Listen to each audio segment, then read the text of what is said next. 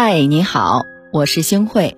您可以在微信搜索“星慧的夜空”公众号，找到你喜欢的故事。每晚我都会在这里等你。我们常常说呀，只看皮囊不看内心是肤浅的。但是在生活当中，长相好像是一面镜子，往往能够反映出一个人的内在，折射出一个人的知识阅历。所以啊。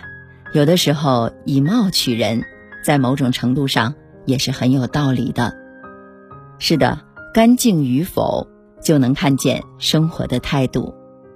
世人皆有爱美之心，装饰可以用首饰、梳妆打扮，我们用护肤品、化妆品，但说一千道一万，都不如简单的“干净”两个字来的让人欢喜。李白有诗云。清水出芙蓉，天然去雕饰。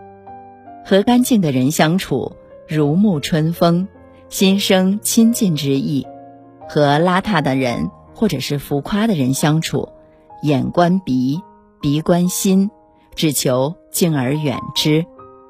很多人都喜欢李健，也是因为他简单至极，干净至极。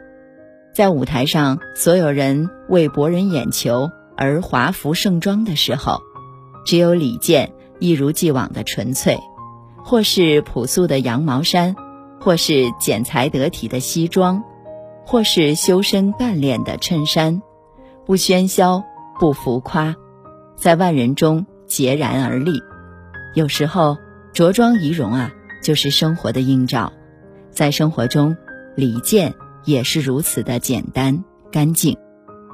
不沉醉于名利，把家里整理得干干净净、清清爽爽，自己养花、写歌、弹琴、煮咖啡，怡然自得，在浊流中守一份清静，在自我的世界里自由地享受当下。高晓松说：“年轻的时候，我们都想一生穿着白衬衫，一生只爱一个人。可是后来我们发现。”我们都做不到，但是李健做到了。时光荏苒，在很多人的脑海里，李健仍然是一袭白衬衫，一把吉他。其实，生活的细节、态度都会体现在一个人的外表上。你如果认真对待生活，心中无瑕，外在也自有气度。或许有人会反驳，有一些是人前的优雅。人后的龌龊，话虽如此，但是在生活中，若是连人前干净都做不到的话，谁又能通过一个不修边幅的外表去窥视澄净的内心呢？是的，面相善恶更容易看见内心的世界。禅宗有佛语：“相由心生，命由己造。”一个人的长相是内心世界的投影，内心。如果真诚善良，脸上也会慈悲温和；反之，内心尽是愤然，眉眼间也会显露出戾气怒相的。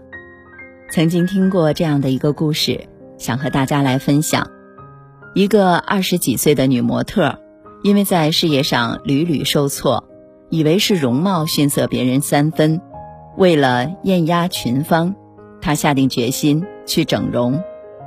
医生端详了很久，叹了口气说：“病灶在心里，不在你的脸上。”原来啊，这位女模特因为家庭的变故而心中郁结，再加上工作上跟同事们勾心斗角，内心啊满是怨恨之意。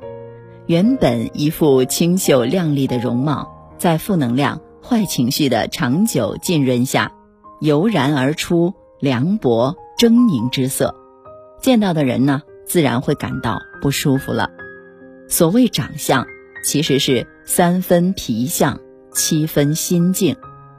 一些人啊，虽然貌不惊人，却是温婉端庄，看着特别的舒服；一些人明明貌若天仙，却是高傲冷漠，让人不敢亲近，很不喜欢。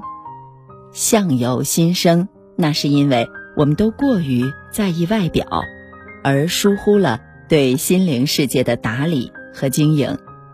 毕淑敏曾经说过：“时间会冲刷整容的效果，就像雪堆遇到春阳，渐渐融化。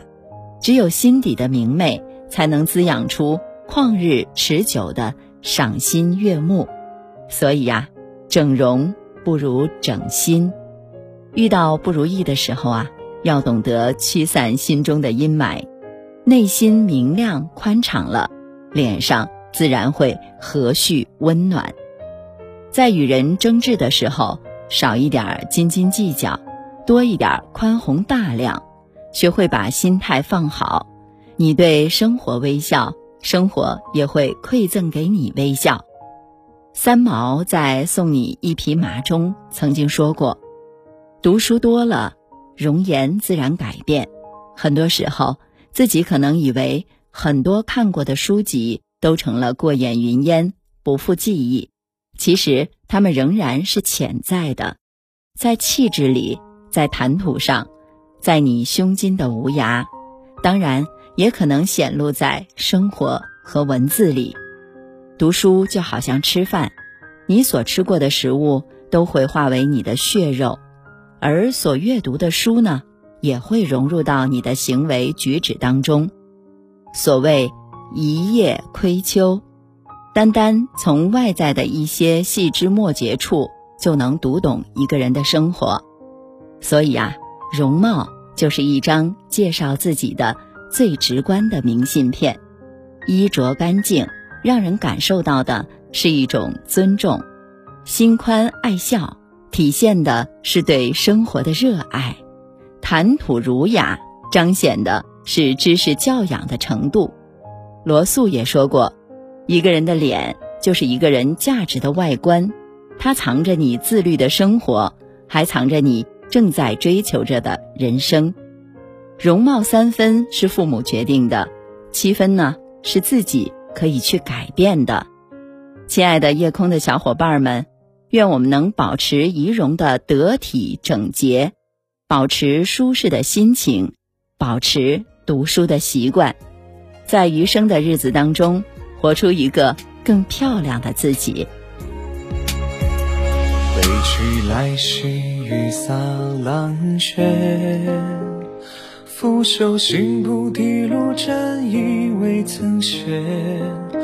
五斗归卷，难遮我愿。寻几处心浮云片。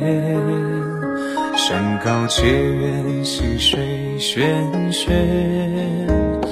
耕耘不语，何处早归？阡陌间，半日得闲，这心庭前，一马挥毫待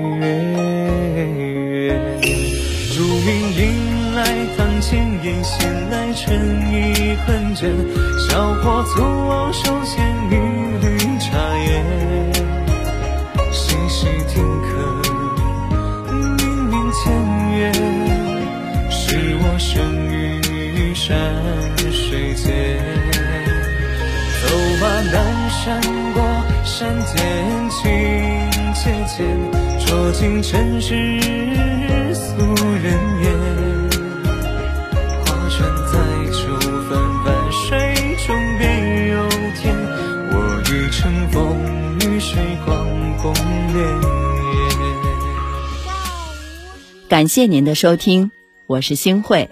如果您特别喜欢星慧的节目，请您将我们的节目转发出去。让更多的朋友走进我们的夜空。